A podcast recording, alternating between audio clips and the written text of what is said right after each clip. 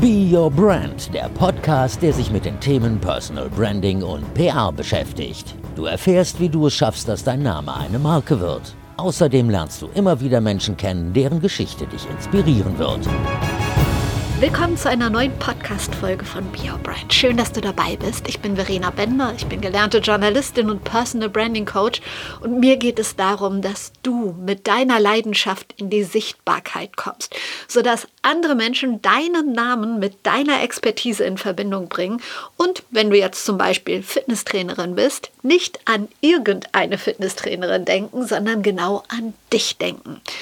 Und das gilt natürlich nicht nur für Fitnesstrainerinnen, sondern es gilt für jeden Bereich, egal was du beruflich machst. Du möchtest ja, dass Menschen auf dich zukommen, dass sie dich mit deiner Expertise in Verbindung bringen. Und darum geht es beim Personal Branding. Daran arbeite ich gerne im 1 zu 1 Coaching. Also wenn du sagst, Mensch, ich kann das doch so gut und ich ähm, ja bin Expertin oder Experte in dem und dem Bereich, aber es wissen zu wenig Leute, dann lass uns gerne mal über ein 1 zu 1 Coaching sprechen. Da arbeiten wir wirklich ganz intensiv an deinen Themen, an deinen Herausforderungen und bringen dich da aufs nächste Level. Und wenn du sagst, hm, ich möchte mich erstmal so rund um das Thema informieren, dann hör dir gerne ein paar Folgen Be Your Brand an. Da gibt's immer wieder Inspirationen, vor allen Dingen auch von meinen Podcast-Gästen. So auch heute.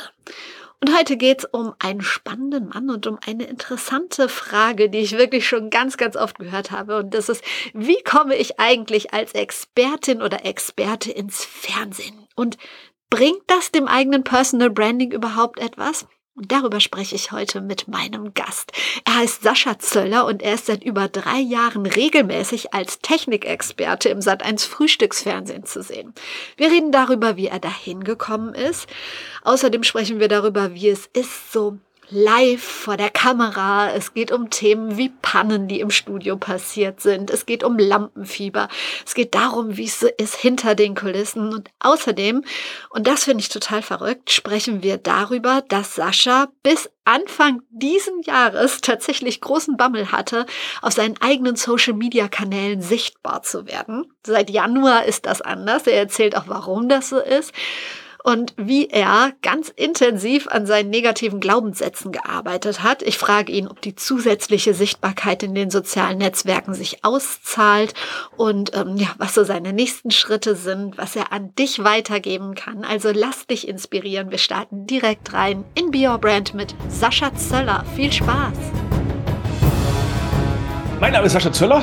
Ähm, ich bin, glaube ich, eher bekannt zu dem Thema Cyberzölli. Ich hatte 2019 einfach mal eine Chance, ins Fernsehen zu kommen, einfach ein Sommerloch zu füllen ähm, beim Sat1 Frühstücksfernsehen. Und ähm, das hat so eingeschlagen wie eine Bombe, dass ich gesagt habe, hey, kann man das nicht noch länger machen? Durfte 14 Tage später wiederkommen.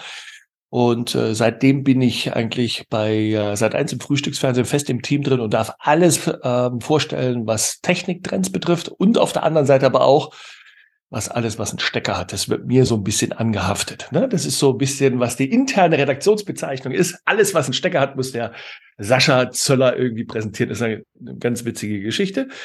Was ist meine Leidenschaft? Meine Leidenschaft ist immer, andere Menschen zum Erfolg bringen. Also das war immer schon so. Ähm, wobei das sich in den letzten Jahren eher mit dem Thema Menschen eigentlich verdichtet hat. Früher war es eher Unternehmen. Ich habe 20 Jahre lang für Großkonzerne, IT-Unternehmen habe ich deren IT-Projekte, die in einer völligen Schieflage waren, eigentlich wieder gerade gebogen, so dass dann wieder normaler Projektbetrieb bis zur Einführung dann eben wieder stattfinden konnte. Ja, das waren Großkonzerne, die heute sicherlich nicht damit sich brüsten wollen, dass sie mich eingekauft haben. Aber es war halt damals so. Aber mittlerweile hat sich mehr daraus kristallisiert, dass ich eher mit Menschen als mit Organisatoren zusammenarbeiten möchte. Und somit bin ich irgendwann mal zu dem Thema gekommen, hey, gibt es nicht noch was anderes als IT-Projekte? Und dann habe ich mich 2015 intensiv auf die Reise begeben, habe dann viele, ich sage jetzt mal, wie ich es immer so schön ausdrücke, Frösche küssen müssen, um zu erfahren, was mir doch am besten liegt. Und heute bin ich bei dem Punkt angekommen, wo ich denke, dass ich eine große Lücke füllen kann, äh, die sonst wenige in dieser Stelle füllen kann, ist das Thema Produktpräsentationen. Und da sind wir wieder bei dem Thema Personal Branding. Wer bin ich überhaupt? Was mache ich? Und wenn ja, wie viele? Also von daher helfe ich aber eher nicht auf der Personal Branding Seite, sondern ich helfe eigentlich Unternehmen und Unternehmer sehr stark eben ihre Produkte zu präsentieren. Und jetzt stellt sich jeder, hey, sag mal, Sascha, wie kriegst du den Wandel eigentlich hin von IT-Projekte zu Produktpräsentationen? Im Endeffekt äh, ist das eine sehr traurige Geschichte, weil ich habe mich damals auf nichts festgelegt und ich war so wie so ein Hund in so einem Bällebad drin, der einfach hingegangen ist und hat einfach gesagt, hey, mir macht alles so viel Spaß und ich finde alles so interessant, dann gebt mir irgendein Projekt und ich nehme es irgendwie an und hatte auch sicherlich die Fähigkeiten, es gut und, und teilweise auch sehr gut eben zu lösen. Aber ich hatte keine Personal Branding. Ich hatte keine, für was man mich eigentlich kauft, für was kann man mich weiterempfehlen.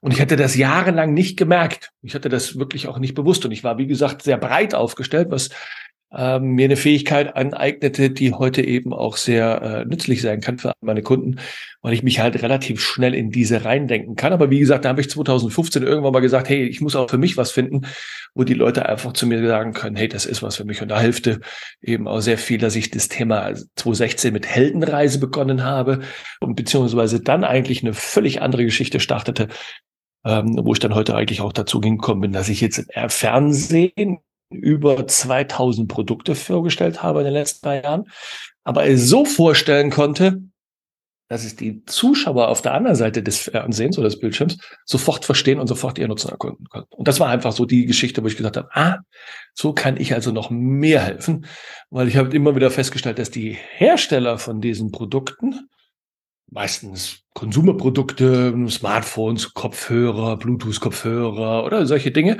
mir selbst nicht beschreiben konnten, was jetzt gerade an diesem Bluetooth-Lautsprecher-Kopfhörer irgendwie so besonders ist. Und ich musste mir das so zurechtbasteln, dass es der Zuschauer sofort verstanden hat. Und teilweise hat man es eben auch gemerkt, ähm, dass es eben funktioniert hat. Und dann habe ich daraus ein System gebaut und jetzt coache ich andere Unternehmer, damit die das eben schneller machen können. Okay, die Hälfte meines Fragenkatalogs ist beantwortet. Ich bin aber froh, dass ich noch mal kurz dazwischen komme. Vielen Dank. Ähm, bevor wir gleich auf ganz viel von diesen Punkten noch mal eingehen und sogar ein bisschen detaillierter, noch einfach zu dir als Person. Was würde dich heute Abend richtig glücklich machen? Also was macht für dich einen Tag zu einem perfekten Tag? Was muss passieren, damit du glücklich und zufrieden ins Bett fällst? Wenn ich, wie gesagt, das ist das Thema, wenn ich andere zum Erfolg und helfen kann und irgendwas dazu bei kann, dass sie erfolgreicher sind. Das muss nicht immer beruflicher Natur sein. Es kann auch manchmal einfach nur ein Mindset-Gedanken sein. Es kann ein wirklicher Austausch sein mit mir, wo man einfach sagt, Sascha, ich brauche mal deine Hilfe. Und ähm, ich konnte das jetzt zum Beispiel diese Woche eben sehr, sehr gut machen. Meine Frau hatte eine schwierige Entscheidung zu treffen und kam zu mir an und sagte, Sascha, wie würdest du an die Sache eben auch rangehen? Und ähm, die war so konträr zu dem, was meine Frau sich vorgestellt hatte. Aber im Endeffekt hat sie dann ein Stück davon eben auch angenommen und hat das auch so ein Stück weit umgesetzt. Und ähm, sie hat es mir sehr deutlich zu verstehen gegeben, dass ihr da sehr viel geholfen hat. Und das macht mich an dieser Stelle glücklich. Und das ist das, was ich auch von den ganzen Unternehmern auch immer wieder sehe, es ist immer dieser, nicht dieser große Wurf, ich habe jetzt ein größeres Projekt, ich habe noch mehr Auftrag, ich habe noch mehr Volumen, noch mehr Marge gemacht, sondern es sind die kleinen Schritte dazu führen, einen Denkprozess zu starten, der vielleicht vorher so gar nicht auf dem Schirm war. Und das macht eben auch den Unterschied aus. Und das ist der Unterschied von meiner Seite aus, weil ich nicht sehr viel mache im hinsichtlich Skillset. Also das, was ich tue, basiert eigentlich fast so 50 Prozent auf Mindset-Veränderung um deine Frage zu beantworten, macht mich ziemlich glücklich, wenn ich sowas sehe. Nachvollziehbar. Wir haben schon gesagt, es geht um Personal Branding. Personal Branding ist für viele so ein totales Buzzword. Die meisten können es auch nicht mehr hören.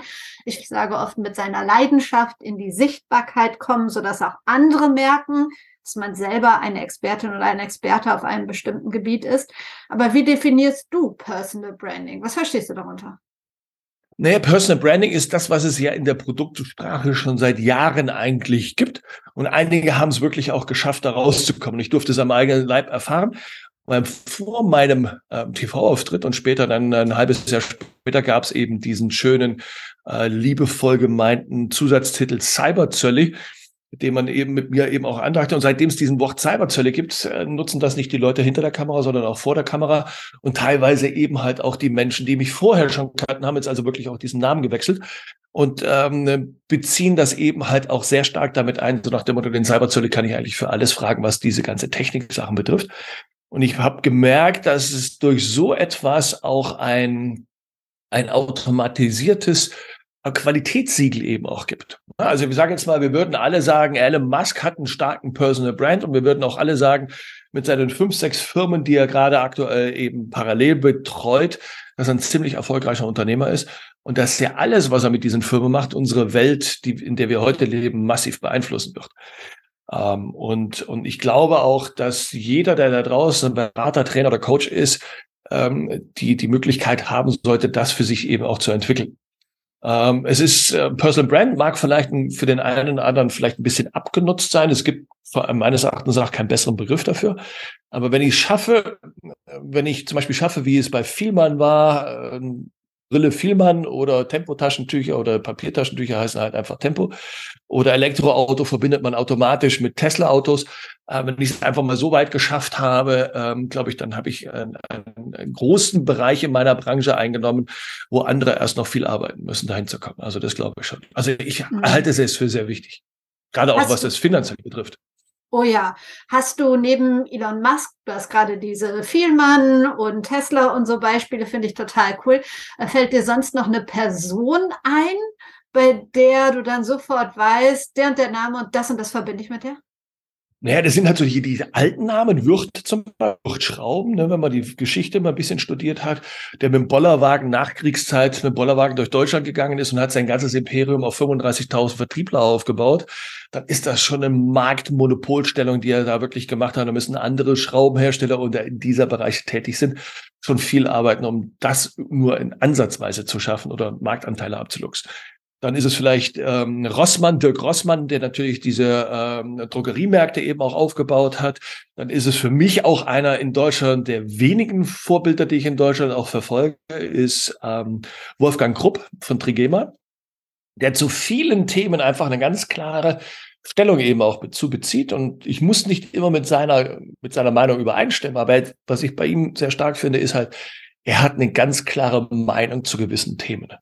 Und, und das, glaube ich, äh, macht ihn auf der einen Seite sehr angreifbar, aber ich glaube, der hat so eine dicke, fette Haut mittlerweile entwickelt, dass er einfach sagt, mir ist es egal, ich bin erfolgreich dadurch, so wie ich es mache. Äh, und man hat es ja jetzt mittlerweile gesehen, alle seiner äh, Wettbewerber sind ja nach China abgehauen und ähm, er ist als einziger in Deutschland geblieben und trotzdem ist er noch da und alle seine Konkurrenten, die im Moment nach China abgegangen sind, was die Produktion und äh, sonstige Veredelung eben anbetraf, sind halt nicht mehr da. Und es gibt ihm halt ein Stück weit recht. Ne? Absolut. Ähm, Cyber Sully. Gab es da einen bestimmten Branding-Prozess oder ist es einfach ganz zufällig entstanden? Also, wie bist du der geworden? Also das, also man muss, es gibt ja keine Zufälle, sondern man muss an einer Stelle, glaube ich, auch immer wieder entscheiden, ähm, lasse ich es zu oder lasse ich es nicht zu. In dem Fall war es wirklich ein Zufall, der sich aber angedeutet hat. Äh, witzigerweise ähm, rief mein Redakteur an und sagte, hey Sascha, wir haben am Freitag einen Talk, der ist so geplant, aber wir haben ein großes Problem. Unser Thema ist gerade jetzt schon gesendet worden als Matz, als Aufzeichnung. Und wir müssen uns jetzt relativ schnell ein neues Thema überlegen. So, dann haben wir uns relativ schnell ein neues Thema überlegt. Innerhalb von ein paar Stunden war das neue Thema da. Wir konnten es auch äh, alles so richtig machen. Und, ähm, und der Punkt, es ging um NFC-Chips. Das sind diese Chips, wie man heute bezahlt. Das ist die NFC-Chips, sehr technologisch lastig, also technologielastig.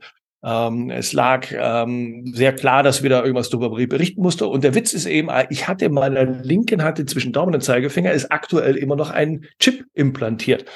Und ähm, der ist ungefähr so groß wie so ein Reiskorn und das ist ein NFC-Chip.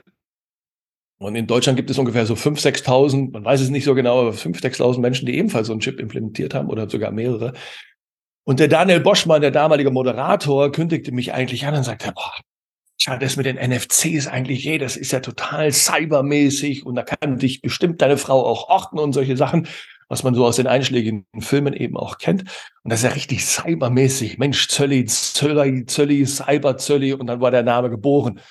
Und dann hatte Daniel aber freundlicherweise gefragt, ob er das dann auch wirklich offiziell sagen dürfte. Und ich habe einfach an dieser Stelle gesagt, hey, ja, das fühlt sich gut an. Und somit ist äh, im Februar 2020 ist dann ähm, einfach der Cyberzölli geboren worden und der hängt mir bis heute an, sehr positiv und sehr wohlwollend. Du bist jetzt schon oder wir haben angefangen auch mit deiner Präsenz im Fernsehen. Ich behaupte einfach mal, das war nicht dein erster Schritt in die Sichtbarkeit mit deiner Expertise. Was waren so deine ersten Schritte, bekannter zu werden?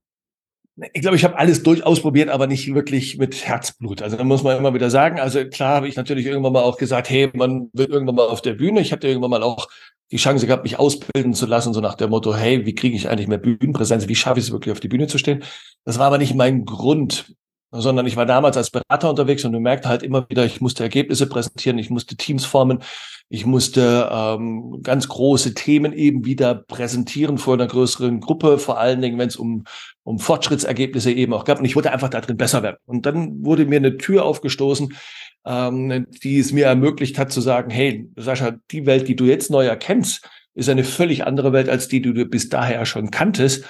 Und ähm, somit habe ich da so ein bisschen Luft geschnuppert habe gesagt, hey, ich möchte das Ding ein bisschen weiter verfolgen. Ich will es nicht nur für meinen aktuellen Job nutzen, sondern was kann ich da eben noch tun? Aber auf die Bühne kommt man nicht nur, weil man auf die Bühne will, sondern was man zu erzählen hatte.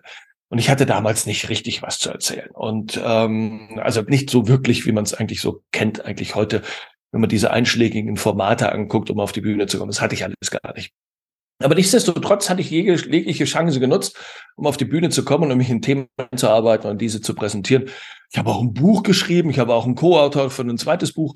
Ähm, also ich habe dahingehend schon alles ähm, ausprobiert, was eben so geht und ähm, habe mittlerweile auch ein eigenes Video Broadcasting Live-Format, ähnlich zu einem Podcast, was ich aber dann live ausstrahle auf den vier Plattformen LinkedIn, Facebook, Twitter und, was habe ich vergessen?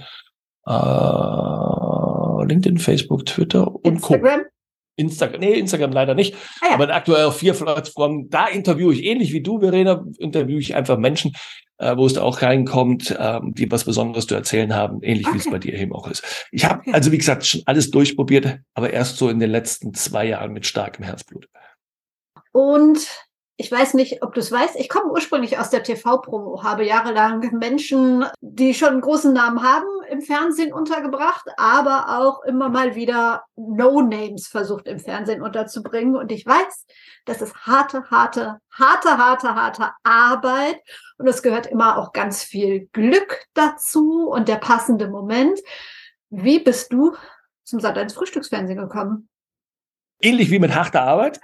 Ich hatte damals, weil ich auch damals viel äh, ausprobiert habe, ähm, und ich suchte immer nach Aufmerksamkeit und ich suchte halt auch immer, währenddessen ich die Frösche geküsst habe, ob was zu mir passt, habe ich natürlich auch viele Coaches um mich herum gehabt und auch viele, viele Weggenossen. Und dann äh, gab es eine Geschichte im Jahre 2019. Rolf Schmiel hat damals eine, eine Veranstaltung gemacht, wie komme ich ins Fernsehen? Also so war einfach dieser Titel. Und Rolf kannte ich aber durch einige, einige Aktivitäten schon. Dann habe ich Rolf angefallen, ist das was für mich? Und er hat gesagt, das schaffst du nicht. Logisch, du musst ins Fernsehen. Ähm, ob er das damals schon ernst gemeint hatte äh, oder mit mir einfach nur einen weiteren äh, Teilnehmer in seinem Kurs haben wollte, das steht jetzt noch in den Sternen, das muss ich immer noch rauskriegen. Aber nichtsdestotrotz habe ich dort dran teilgenommen und ähm, habe dann eigentlich wirklich gelernt, wie TV wirklich funktioniert. Und das äh, wirklich Grandiose an diesem Format von Rolf Schmiel ist also einfach nicht nur, dass man dir zeigt, wie man ins Fernsehen kommt zu dem damaligen Zeitpunkt, sondern man hat auch wirklich dann ein Interview erarbeitet. Damals war es Karen Heinrichs, der auch vom Sat1 Frühstücksfernsehen kam.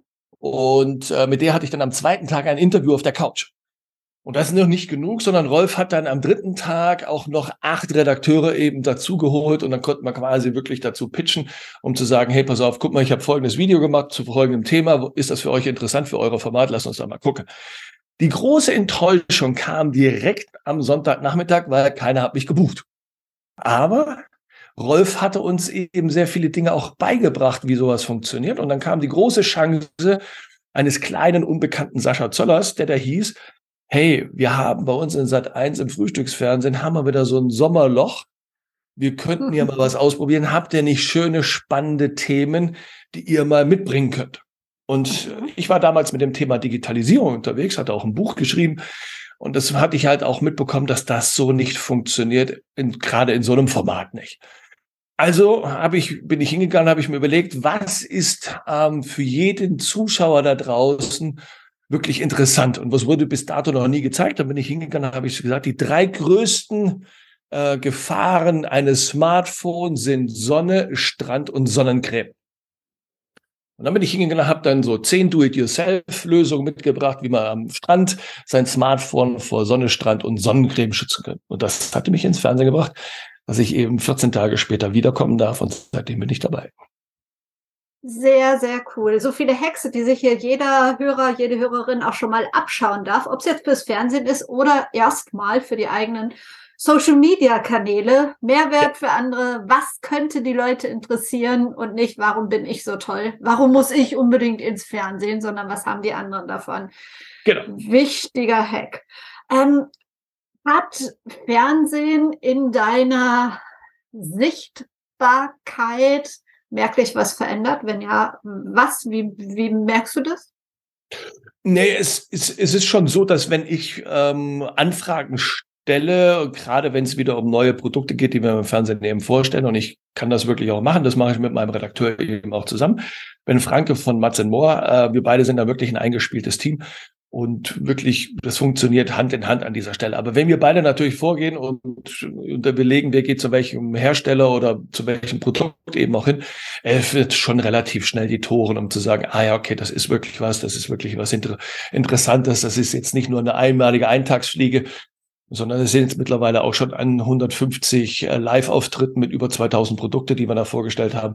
Das macht schon etwas aus. Ähm, es ist aber auch auf der anderen Seite mein Coaching-Produkt wird natürlich dadurch einfach auch äh, mit Kompetenz untermalt, weil man glaubt es mir, nicht nur zu sagen, ich war mal im Fernsehen, sondern immer noch zu bleiben im Fernsehen. Und das ist halt immer wieder eine große Herausforderung. Und man muss halt auch, was du vorhin schon gesagt hast, muss halt viel dran arbeiten. Und das mache ich halt jedes Mal halt auch.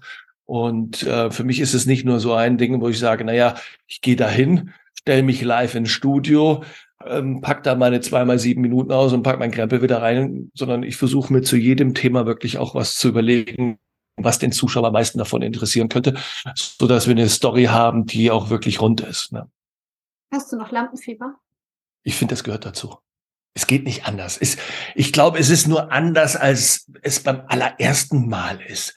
Ich glaube, dieses Lampenfieber beruht eher darauf, dass man jetzt vielleicht ein, einen, ein anderes Niveau erreicht hat, wo man sich aber trotzdem immer noch von wegbewegen möchte, weil man sagt, ey, das kannst du mal ausprobieren und das müsstest du mal probieren oder das ist interessant oder probier doch mal so Dinge aus zu präsentieren oder fang mal mit einer größeren Geschichte an. Es ist immer spannend, es ist immer aufregend, es ist immer mit Lampenfieber verbunden, aber jetzt kommt diese große Geschichte, wo ich mega drauf, stolz drauf bin. Ich weiß nicht, woanders ich hätte es so gemacht, weil diese ganze Sat 1 Frühstücksfamilie, die vor der Kamera arbeitet, genauso wie auch hinter der Kamera arbeitet, ist halt ein familiäres Umfeld. Und das macht es natürlich sehr, sehr einfach zu performen aus meiner Sicht, weil einfach der ganze Rücken freigehalten wird. Und wenn manchmal etwas nicht so gut funktioniert, ähm, gibt es schöne, ehrliche und weisende Kritik eben noch dazu und dann kann man es beim nächsten Mal besser machen. Also ich bin schon, Lampenfieber gehört schon dazu. Ist deine, ich weiß, dass beim äh, Sat Frühstücksfernsehen manche Rubriken aufgezeichnet werden. Ist deins immer live-live? Immer live, live. Das äh, geht nicht anders, weil, und das zeigen halt auch die Zuschauer, die Leute wollen halt wirklich diese Gadgets, die Techniktrends, die wollen die wirklich dann live sehen. Die wollen auch sehen, wie ich interagiere mit dem Moderator oder Moderatorin, die mich dann interviewt. Ähm, das bringt einfach viel mehr Quote, das bringt auch viel mehr Aufmerksamkeit. Ähm, und das ist das, was, glaube ich, auch die Zuschauer am frühen Morgens mal sehen, wenn sie sich fertig machen für für die Arbeit, für die Schule, was auch immer, fürs Studium oder was auch immer die Menschen früh morgens eben zu dieser Uhrzeit machen, zwischen 5.30 und 10 Uhr. Ähm, es zeigt halt immer wieder, sie wollen es halt sehen und wir schaffen es halt immer wieder. Und mein Anspruch ist es immer wieder, mit meinem Thema diesen Ablauf zu unterbrechen, so dass die Menschen vor den Fernseher kommen und sich das angucken, was ich zu präsentieren habe. Und dann habe ich, glaube ich, alles erreicht, was ich heute an diesem Tag dann erreichen wollte. Live Life ist natürlich nochmal eine, eine größere Herausforderung, weil du kannst es nicht nochmal neu aufnehmen oder so, wie wir jetzt diesen Podcast. Du kannst auch nichts rausschneiden. Und du hast über 2000 Produkte präsentiert, hast du eben gesagt. Das sind doch bestimmt auch schon mal gerade bei technischen Sachen schöne Pannen passiert, oder? Gab es so eine Highlight-Panne? Ja, also also es gibt ja immer schön dieses Thema, also ich muss das immer wieder sagen, manchmal sind es eben Produkte, die man einfach nicht anschließt, sondern einfach nur vorstellt und gewisse Merkmale dort eben präsentiert und auf einmal auch erzählt, was der große Nutzen davon ist. Aber es gibt auch manche Produkte, die müssten wir installieren, hochfahren. Und mir ist es einmal wirklich passiert, und da war Karin Heinrichs äh, mit dabei. Und wir haben so ein kleines Vorgeplänkel, wie fangen wir an, was muss man noch besonders eben auch machen. Ich habe sie ihr vorher erklärt und hatte aber den Kopf immer noch dabei, äh, dass ich immer noch das Gerät am Einrichten war. Und ähm, auf einmal stellte ich fest, dass Karen auf einmal ganz anders sprach als gerade eben noch. Und weil ich so vertieft drin war, habe ich gesagt, wieso redet sie jetzt so komisch? Und dann stellte ich eigentlich fest, dass wir eigentlich schon live sind. Und ich war gerade noch kurz vorher, drei Sekunden, vier Sekunden vorher, habe ich es gerade noch fertig installiert bekommen, so dass wir es dann auch im Fernsehen zeigen konnten. Solche Sachen passieren halt dann auch mal. Manchmal passieren auch Sachen, die, die einfach nicht passieren. Manche Sachen sind dann super lustig, wie wir das ganze Studio mal irgendwann mal in der Diskothek umfunktioniert haben. Licht aus, äh, Diskothek, Spotlight an und haben dann die ganzen Boxen auf Anschlag gedreht. Das war natürlich auch manchmal ganz lustig. Ne? Also das kann man halt schon machen. Aber, und da komme ich halt wieder dazu, es funktioniert halt nur dann, wenn du halt ein starkes Team um dich herum hast. Und die natürlich auch wissen, was sie mit mir machen können, weil jeder reagiert natürlich live vor der Kamera völlig anders. Und ich glaube, wir haben alle jetzt einen Modus gefunden, wo es einfach ziemlich spaßig ist, ne? wo es einfach spaßig und lustig ist. Und wenn das eine oder andere nicht so gut funktioniert, ist, glaube ich, dann eher so in den Humorfaktor dann abwandert oder vielleicht gerade so auch in den Jahresrückblicken dann wieder auftaucht, so nach dem Motto, was ist denn da halt schon wieder schiefgelaufen? Das Skurrilste, was du jemals vorgestellt hast von diesen 2000 Produkten? Skurril, also wirklich skurrile, dadurch, dass wir ja quasi selbst die Produkte aussuchen gibt es eigentlich so nichts, was wir, was wir gemacht haben.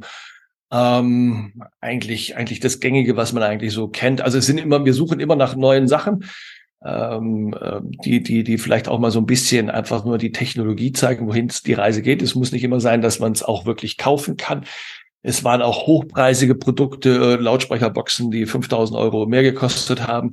Ähm, das haben wir auch mal gemacht, was uns natürlich da wieder Kritik eingebracht hat. Klar, wer soll sowas kaufen, logischerweise, aber wir wollten einfach nur mal zeichnen, sowas gibt es. Also es gibt auch immer wieder solche Sachen, ähm, wo, wo Kunden auf einmal urplötzlich äh, über soziale Medien mit, mit der Redaktion oder mit mir direkt Kontakt aufnehmen und sagen, kannst du noch mal sagen, welches Produkt das genau war, weil ähm, das interessiert mich jetzt schon. Also manchmal kann man es echt nicht steuern, wie manchmal auch Social Media Posts nicht steuerbar sind. Manche gehen durch die Decke und manche, wo wir gedacht haben, das wird jetzt ein Knaller werden, die dümpeln dann einfach vor sich hin. Also so läuft es im Fernsehen halt auch. Aber skurril eigentlich gar nichts. Okay. Wir müssen natürlich auch ein bisschen achten, dass es natürlich, wir unterliegen ja quasi auch so einem, so einem äh, Richtliniensystem, wo wir natürlich auch nicht alles zeigen können, frühmorgens um zwischen 5.30 Uhr und 10 Uhr. Ne? Klitzekleine Unterbrechung, bevor es hier gleich weitergeht. Ich wollte dir noch mal ans Herz legen, wenn du an deiner eigenen Personal Brand arbeiten möchtest, also an deiner eigenen Sichtbarkeit, dann lass uns doch einfach mal unverbindlich über ein 1 zu 1 Coaching sprechen, in dem wir wirklich ganz gezielt an deinen Zielen, an deinen Herausforderungen arbeiten und schauen, wie wir ja dein Next Level in Sachen Sichtbarkeit erreichen können. Ganz egal, ob du festangestellt bist, ob du freiberuflich bist, ob du dir neben deiner Festanstellung mit deiner Expertise gerade ein Side-Business aufbaust. Personal Branding ist wirklich für jede und jeden relevant und wird in den nächsten Jahren immer wichtiger. Deshalb lass uns gerne austauschen. Ich freue mich von dir zu hören und hier geht es jetzt weiter mit dem Interview. Hast gerade Social Media genannt ähm, im, im, in Satz, also so wie du Social Media Posts nicht steuern kannst. Genauso ist es. Da fiel mir ein, wie wichtig ist Social Media für dich? Sagst du, ich habe jetzt den Kanal TV, mehr brauche ich nicht? Oder achtest du schon darauf, dass du auch deine eigenen Kanäle bedienst? Ähm, das war, das, das war für mich auch immer so ein, so ein Nebenkriegsschauplatz, weil ich einfach da nicht den großen Fokus gesehen habe, weil ich damals auch nicht diesen Brand hatte oder wo ich mir dachte, ich hätte keinen Brand, ähm, kein Personal Brand. Mittlerweile sage, gehört das schon zum täglichen Leben dazu, aber erst seit 2023, weil ich es auch mein, meine Außendarstellung völlig neu überarbeitet habe. Ähm, und ähm, ich muss ganz ehrlich sagen, ich konzentriere mich natürlich businessmäßig mehr auf den LinkedIn-Kanal, aber trotzdem ist Instagram und danach eben Facebook eins meiner, meiner Kanäle, die ich natürlich dahingehend auch äh, betreibe, wobei Instagram immer so, ein, so eine gute Mischung, ein Drittel, ein Drittel, ein Drittel ist, ein Drittel ist Business, ein Drittel ist so, was, was like ich, was finde ich cool und auf der anderen Seite Drittel ist vielleicht so ein bisschen privates auch. Ja, das kann ich bei Instagram gut nachvollziehen, aber LinkedIn ist ja ein durchaus wichtiger Kanal.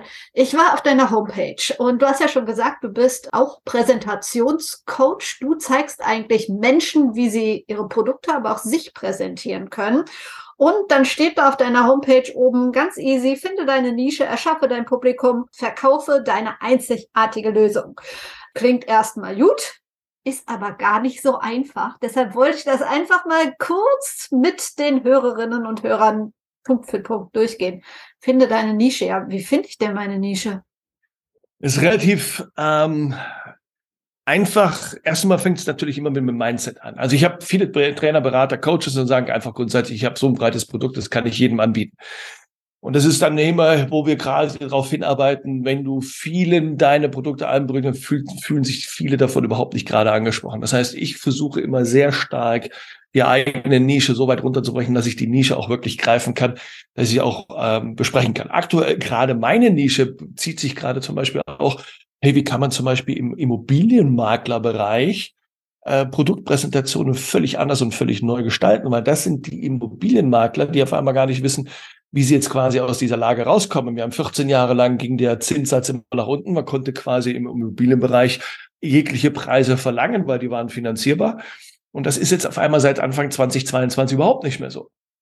Und diejenigen, die jetzt flexibel sind und sich ein neues Mindset einsammeln, äh, wie kann ich vielleicht Produkte, gerade eben halt auch Immobilien einfach völlig neu darstellen, dann kriege ich natürlich auch von denen viel besser Gehör, weil die Leute die Transferleistung nicht mehr machen können. Und das ist, glaube ich, der größte Haken da drin. Viele Kunden möchten gerne von Anfang an abgeholt werden. Und das ist äh, die größte Herausforderung, die wir eigentlich haben wollen. Weil wenn ich irgendwo hingehe und sage, ich suche nach einer Lösung, habe ich immer ein Problem, was ich mit mir rumschleppe oder ich habe einen Wunsch oder ich möchte einfach nur wissen, wie meine Zukunft aussieht.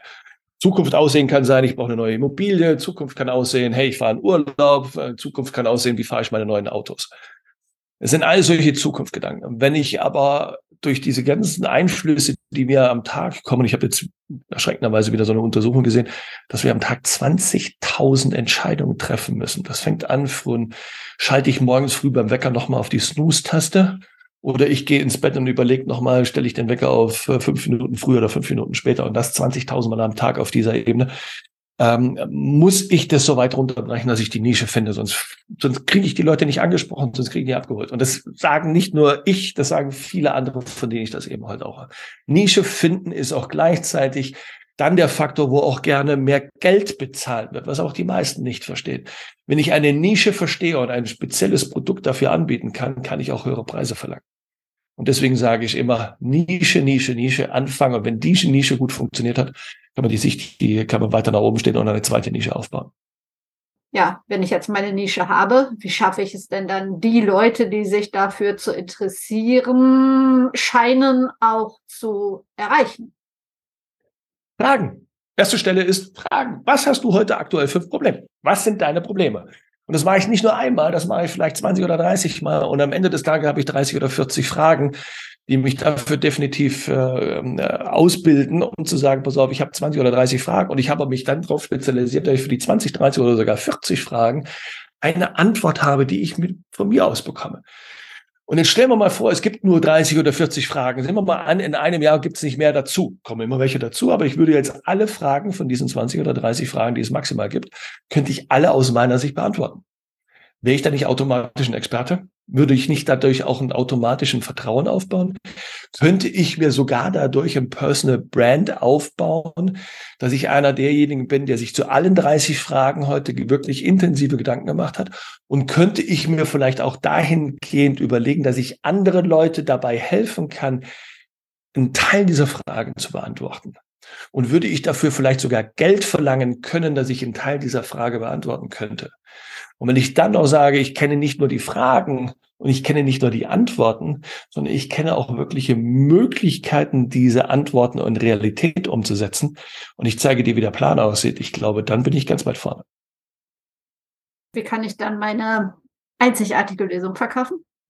Damit habe ich es eigentlich schon gemacht. Die ersten zwei Schritte sind klar. Ich bin der Experte in diesem Bereich. Ich kann 20 bis 30 Fragen beantworten und somit habe ich eine Einzigartigkeit, wo ich dann noch überlegen muss, wer könnte in einer ähnlichen Art und Weise im Wettbewerb diese Fragen ähnlich beantworten. Und dann habe ich zum Beispiel jemanden aus der Schweiz, Den habe ich gecoacht, jetzt seit acht oder neun Monaten, coach mit denen zusammen in einem anderen Format. Ähm, und der hat es zum Beispiel geschafft, 21 und Alleinstellungsmerkmale, 21 Alleinstellungsmerkmale aufzuschreiben. Und die schickt er alleine, bevor er überhaupt ein Gespräch führt, schickt er das zum Beispiel seinem potenziellen Kunden zu. Das heißt, der potenzielle Kunde weiß am Vorfeld schon, wo er sich am Markt unterscheidet anhand von 21 Punkten. Und diese 21 Punkte, das ist das Spannende daran, hat der Wettbewerber sicherlich nicht ausgearbeitet. Und dadurch genießt er und erreicht er natürlich ein völlig Alleinstellungsmerkmal, setzt sich massiv vom Markt ab. Und was dieser Mentoring-Teilnehmer noch gemacht hat, ist, er hat noch sehr stark an seinem Wertesystem gearbeitet und hat dieses Wertesystem mittlerweile publiziert. Und alle Menschen, die diesem Wertesystem ebenfalls entsprechen, zieht er im Augenblick magisch an. Und das zeigt mir wieder, dass genau dieses System funktioniert allen, die jetzt immer noch zögern, ja, mit ihrem Thema und ihrer womöglich sogar einzigartigen Idee oder Lösung sichtbar zu werden, aus Angst vor Ablehnung, aus Angst vor komischen Kommentaren, whatever. Was rätst du denen? Wie kannst du Mut machen? Ich glaube, ich war derjenige, der die größten Glaubenssätze in diese Richtung alle bei mir hatte. Oh, wolltest du jetzt wieder posten und es steht ja keiner hinter dir, der sagt, poste doch endlich mal sondern dann hinterher gesagt, ach nee, ist es dann überhaupt so wichtig, dass ich das jetzt poste oder sollte ich das jetzt posten? Wer sollte mir jetzt dann eigentlich auch folgen? Also diese ganzen Glaubenssätze hatte ich alle hinter mir. Bis zum 31.12.2022, äh, weil ich gesagt habe, ist doch alles Quatsch.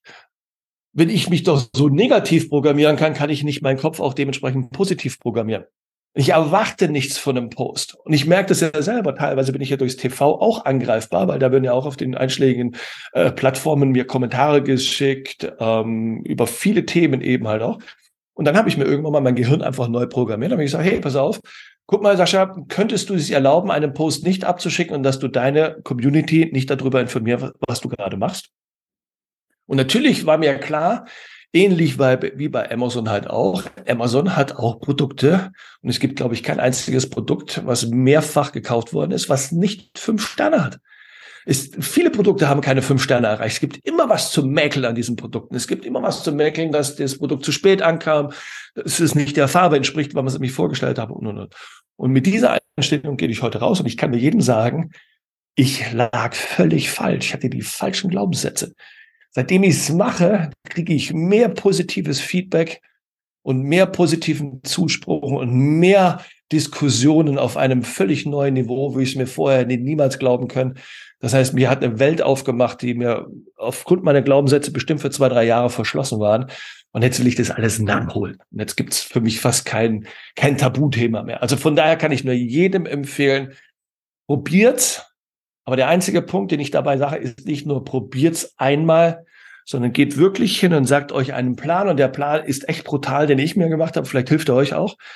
Ich mache das bis zum 31.12.2023. Danach gibt's keine Unterbrechung. Jeden Tag wird gepostet. Jeden Tag wird meine Meinung kundgetan. Jeden Tag lade ich Menschen ein, meine Ideen zu folgen, meine Ideen anzunehmen, zu diskutieren, vorstellig zu werden, es gleich zu tun, es umzusetzen, was auch immer. Und ich habe gesagt, bis zum 31.12. möchte ich Minimum 200 Posts absetzen. Das ist ungefähr so das, was wir als Arbeitstag eben auch haben. Und bis jetzt sieht es ganz gut aus, dass ich die Quote auch schaffe. Und äh, für mich ist es ein schönes Experiment und ich kann nur sagen, ich kann jeden nur einfach einladen, es mal zu machen für, für einen Monat, für 100 Tage oder 100 Posts oder was auch immer. Äh, die Ergebnisse werden euch weit überraschen. Glaubt's mir. Fantastisch. Und was ich bei dir jetzt total spannend finde, du warst da schon fast drei oder rund drei Jahre im Fernsehen präsent, regelmäßig, und hattest trotzdem diese Glaubenssätze. Das finde ich ja total verrückt. Das ist auch witzig und auch ähm, ich habe auch immer viele Posts aus dem Studio gemacht. Also das heißt, ich habe die nicht gemacht. Ich habe einfach nur die Fotos gemacht, aber habe die nie veröffentlicht. Und dann habe ich es vergessen und dann war es ja nicht so schlimm und es hat ja nicht wie in der Schule einer gestanden, Sascha, du hast nicht gepostet, deswegen kriegst du keinen, keinen Pluspunkt oder kriegst jetzt einen Minuspunkt oder was auch immer. Aber ich hatte diese Glaubenssätze, ach, wen interessiert das schon? Und nachdem ich dann aber gesehen habe, dass meine ganzen Moderatoren, die zigtausende von Followers haben und jeden Tag posten aus dem Studio, was sie sonst noch machen, was ihnen wichtig ist, zu Themen, zu wichtigen Themen, zu weniger wichtigen Themen, dann habe ich gemerkt, wieso machen die das eigentlich alle? Ja, weil die einfach eine Community aufgebaut haben, denen sie es nicht verwehren möchten, ihre Meinung eben kundzutun. Und dann habe ich gesagt, naja, probier's doch einfach mal aus, vielleicht ist das auch was für dich. Und seitdem freue ich mich umso mehr. Total. Und also wie gesagt, es gab ja auch vor kurzem noch einen Artikel von mir hier in unserer Zeitschrift. Wir kennen sie ja hier in Köln Express, Kölner Express hatte auch nochmal zu mir ein Interview darüber geführt, so nach dem Motto, Cyberzölli macht jetzt für seinen Karnevalsverein, die Kölnische Karnevalsgesellschaft von 1945 E.V. noch den Social Media Bereich. Das heißt, ich habe mich selbst dabei unter Druck gesetzt, zu sagen, hey, ich übernehme genau diesen Bereich, der bei mir sehr schlecht war, wo ich gar nichts getan habe. Habe ich gesagt, also wenn ich schon nicht für mich mache, dann mache ich es wenigstens in Verantwortung für jemand anderes. Ähm, und das hat mich dann natürlich dazu gebracht, auch dorthin gehend regelmäßig und intensiv zu posten. Super. Also ich finde es eine total geniale Motivation für jede und jeden, der zuhört. Ja, ich hatte jetzt ähm, neulich im Coaching eine Frau, eine ganz fantastische Musikerin, spielt vor riesigen Hallen hat aber ein totales Problem damit, auf Social Media sichtbar zu werden. Also ähnlich wie bei dir und dann auch so diese Glaubenssätze und dieses, ja, wenn ich was teile, vielleicht gefällt das irgendwie nicht. Und dann habe ich gesagt, wenn da tausende von Leuten in der Halle sind, meinst du alle, alle dort finden das gut, was du machst? Vielleicht sind da auch zwei, drei bei, die das nicht gut finden. Und dann hat sie so drüber nachgedacht, das war ihr aber vollkommen egal. Und so haben wir so ein bisschen geschraubt. Und das ist ja ähnlich wie bei dir. Spannend. Ja, ja. und ich finde auch mittlerweile sehr schön, wenn andere Leute, wie gesagt, das weiterteilen oder kommentieren. Aber ich finde es viel, viel schöner, wenn sich jemand kritisch mit mir auseinandersetzt oder mit der Aussage kritisch auseinandersetzt. Vor allen Dingen ist das das beste Marktfeedback, was man sich kaufen kann, weil im Endeffekt kostet es dich nur diese eigene Zeit. Das Wissen hast du ja eh schon. Du musst es nur noch formulieren, so dass es jeder andere auch sofort versteht und nicht missverstanden wird. Und dann kriegst du das beste Marktfeedback, was es eigentlich kriegen kann. Und ganz ehrlich, nachdem ich mir die Glaubenssätze neu sortiert habe und gesagt habe, es gefällt halt nicht jedem, was ich tue, aber respektvoller Umgang mit Menschen kriegt auch von mir wieder einen respektvollen Umgang zurück. Und es gibt natürlich auch Menschen, die das nicht gelernt haben, respektvoll mit anderen Menschen umzugehen. Ähm, und da reagiere ich halt nicht drauf, weil ich gebe denen keine weitere Bühne. Ja, ihr könnt es aber auch draußen auf der Straße treffen. Die. Die treffe ich jeden Tag in der Straße, in der Straßenbahn, überall, ja, bei jeglicher ja. Sache, Politiker, was auch immer. Äh, gibt es überall. Absolut. Also von daher glaube ich, bin ich noch in einer sehr komfortablen Zone, weil, glaube ich, unsere Politiker werden gerade im Netz sehr ma maßlos und auch respektlos angegriffen. Ob das immer so richtig ist, ähm, aber ich sollte da, denke ich, halt immer noch das Thema Menschlichkeit immer noch ähm, mit einbeziehen. Ja. Ich habe gleich drei Abschlussfragen, die jede und jeder gestellt bekommt. Vorher aber noch eine, das kann ich mir nicht entgehen lassen, wenn ich den Technikexperten hier habe. Ich als die Frau, die überhaupt keinen Schimmer von Technik hat. Der Trend, der technische, jetzt im Frühjahr 2023. Bitteschön. Also es gibt nicht diesen Trend, weil es kommt auch immer darauf an, wie es dein Leben gestaltet. Wenn du sagst, ey Sascha, ich habe zwar keine Ahnung, aber ich, ich, möchte immer das neueste Smartphone von dieser oder jener Marke haben, dann könnte ich dir vielleicht da was dazu sagen. Aber im Endeffekt, es wird nicht mehr, wenn es um Hardware geht, also neue Kopfhörer, neues Smartphone, was auch immer, wird es nicht diesen großen Wurf mehr geben, wie wir den 2007 hatten, als Steve Jobs das erste Smartphone vorgestellt hat, was wir heute eigentlich als Smartphones kennen. Sowas geht es nicht geben. Aber was es definitiv gibt, ist das Thema JetGPT, künstliche Intelligenz. Das wird uns oh. definitiv dieses Jahr um ein Vielfaches noch begleiten, als wir es jemals vorstellen konnten ich kann nur jedem raten und ich mache das selber auch. Ich habe, ähm, ich war mit einer der ersten hier in Deutschland, die einen Pro-Account von JetGPT eben geholt haben. Und für mich ist das, für, egal was es gekostet hätte, ich jetzt gemacht, weil es einfach für mich einer der ersten Schritte ist, wo man damit lernen kann, umgehen kann und jeder, der damit äh, in Berührung kommt oder einfach nur sagt, hey, ich möchte einfach, wenn der sollte sich die 20 Euro im, äh, im Monat einfach mal für ein oder zwei Monate mal wirklich intensiv machen und sollte da reingehen und das ganze Ding testen. Die, die es beruflich nutzen, so wie ich zum Beispiel, ähm, ist es vielleicht eine der besten äh, Möglichkeiten, schneller Texte zu schreiben, Texte zu posten. Weil ich habe folgendes Problem, dass mein Gehirn schneller denkt, als ich mit meinen Fingern schreiben kann. Und was da an Texten rauskommt, ist für viele nicht lesbar. Aber in dem Rahmen einer, einer künstlichen Intelligenz, die mir dabei hilft, die Sachen so zu ordnen, wie ich sie für mich benötige, ist das für mich der, der Booster schlechthin. Und manche Leute sagen, ja, das wird uns lange machen. Für mich ist das ein Booster, der ist bestimmt um das 20 bis 30-fache höher, weil ich bin jetzt dadurch viel, viel besser in der Lage, jeden Tag zu posten.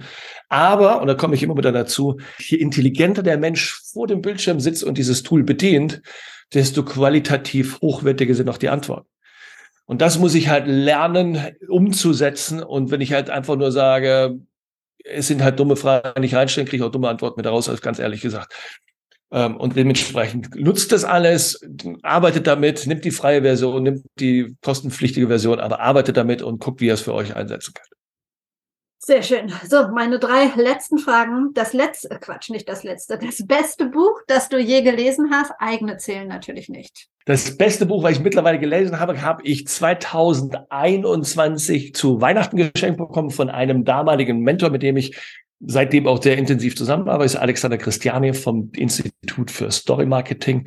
Der hat mir das Buch geschenkt von Alexander Hormosi. Hol's gerade mal raus. 100 Million Offers How to Make Offers So Good People Feel Stupid Saying No. Eines der besten Bücher, wie man Angebote schreibt, ist für mich die goldene Bibel mittlerweile geworden, sind sehr viele Dinge dadurch. Er hat einen wahnsinnigen Podcast, ähm, kann ich nur hier empfehlen zu hören. Natürlich neben deinem, muss ich natürlich auch mal andere erwähnen, aber trotzdem. Natürlich. Äh, aber neben deinem würde ich dann auch noch sagen, Alexander oder Alex Hormosi ist einer der, der mich am meisten beeindruckt hat in den letzten, ich sage jetzt mal 12, 13 Monate damit könnten wir vielleicht zur nächsten Frage überleiten. Ich lasse mir ja gerne Menschen empfehlen, mit denen ich mal über das Thema Personal Branding und alles, was damit zusammenhängt, sprechen könnte. Du bist mir auch empfohlen worden von Felix Beilharz. Danke, ähm, danke nochmal an Felix an dieser Stelle. Ja, wen, wen hast du für mich? Also ich hätte für dich natürlich sofort Robert Steffen, der Wortarchitekt. Warum würde ich dir den empfehlen? Weil einfach Robert ist wirklich in der Lage, dir einfach nur zuzuhören und es wirklich zu schaffen, ähm, daraus einzigartig personalisierte, auf die Person zugeschnittene Texte zu kreieren, wie ich es, glaube ich, vorher noch keinen anderen gehört habe. Also von daher, Robert Steffen sitzt auch in Köln, wohnt hier in der Nähe, äh, in Köln-Weiden, ein Kollege von mir, äh, auch beim Institut für Story Marketing, ähm, ist auch Story Coach. Aber ich finde halt, was er macht, ist einfach, was das betrifft, ähm, habe ich keinen zweiten kennengelernt. Also Chat GPT in Person. Ähm, mit viel Gefühl. Es ist mit viel Gefühl, weil er wirklich auf die Person wirklich eingeht. Sobald er dich gecatcht hat, er kann die richtigen Fragen stellen. Ja. Ähm, und er kann für dich einfach den Brand herausholen, den viele andere so nicht konnten. Also er, es ist immer eine Freude und eine Wonne, sich mit ihm zu unterhalten. Und meine letzte Frage, gibt es in deinem Leben ein ganz persönliches Role Model? Falls ja, wer ist das? Ähm, ich hatte mal eins gebastelt. Wir hatten mal irgendwann mal in einem Coaching-Phasnahme hatten mal eins gebastelt. Ähm, es ist so der Twitter zwischen Elon Musk und Steve Jobs. Also das ist so ein bisschen so diese Twitter-Geschichte. Ich hatte es, glaube ich, auch mal Steve Musk genannt oder irgendwie sowas, weil ich halt einfach diese, diese, ähm, diese Struktur von Elon Musk, wie er wirklich solche Companies führen kann, äh, beeindruckend bin, wo bei ihm ja auch auf der Uhr auch nur 24 Stunden pro Tag steht, sieben Tage die Woche finde ich einfach sehr, sehr mega spannend. Und ich finde halt diese, diese Konsequenz, die Steve Jobs bei sich eben angelegt hat, von der Ernährung, von der Einstellung her, die Konsequenz gegen vieles durchzusetzen, ähm, diese, diese Bedingungslosigkeit, die er teilweise an den Tag gelegt hat, für ein Produkt, für eine Produktentwicklung, ähm, ist, was mir nicht gefällt, also was, was mir nicht, was heißt, was schon gefällt, aber ich nicht habe. Und deswegen ist es eins meiner, meiner Role Models. Aber es ist nicht das eine, sondern die beiden in Kombination. Vielen Dank für die Einblicke, die Tipps, die du gegeben hast und weiterhin alles Gute. Vielen Dank für die Möglichkeit, bei dir im Podcast zu sprechen. Und ich hoffe, dass das einige Leute inspirieren, vielleicht mal ihr Mindset neu zu bedenken. Von daher danke ich mich an dieser Stelle, dass ich die Möglichkeit habe, von deiner Community zu sprechen. Vielen Dank. Das war's mit Be Brand. Vielen Dank fürs Zuhören. Wenn dir die Folge gefallen hat, würde ich mich riesig freuen, wenn du die Folge teilst, wenn du die Folge bewertest auf Apple Podcast oder auf Spotify, wenn du mir eine 5-Sterne-Rezension hinterlassen würdest. Das ist vielleicht für dich, für, für den Hinterkopf, für Podcaster und Podcasterinnen total wertvoll, positive Rezensionen zu bekommen, einfach weil der Podcast dann noch mehr Sichtbarkeit bekommt. Ob du das jetzt für Be Brand machst, was mich natürlich sehr freuen Einwohner oder für einen anderen Podcast. Du machst auf jeden Fall einen Menschen ziemlich glücklich damit. Und du kannst auch mehrere Podcasts positiv bewerten. Also da, da gibt es kein Limit. Wenn du an deiner eigenen Personal Brand, an deiner eigenen Sichtbarkeit arbeiten möchtest, dann lass uns doch einfach mal unverbindlich über ein 1 zu 1 Coaching sprechen. Da erzähle ich dir, wie ich mit dir arbeite, wie wir ganz individuell an deinen Herausforderungen arbeiten und dich ja, mit Erfolg zum Ziel bringen. Und solltest du dich grundsätzlich über das Thema Personal Branding informieren wollen, könntest du dir als ersten Schritt sozusagen das kostenlose Personal Branding Handbuch auf meiner Seite runterladen. Den Link dazu findest du, genauso wie Infos zum Gast, in den Show Notes, also in den Details zu dieser Folge. Ich wünsche dir jetzt noch einen schönen Tag. Wir hören uns wieder am Donnerstag. Bis dahin, trau dich rauszugehen. Ich glaube an dich.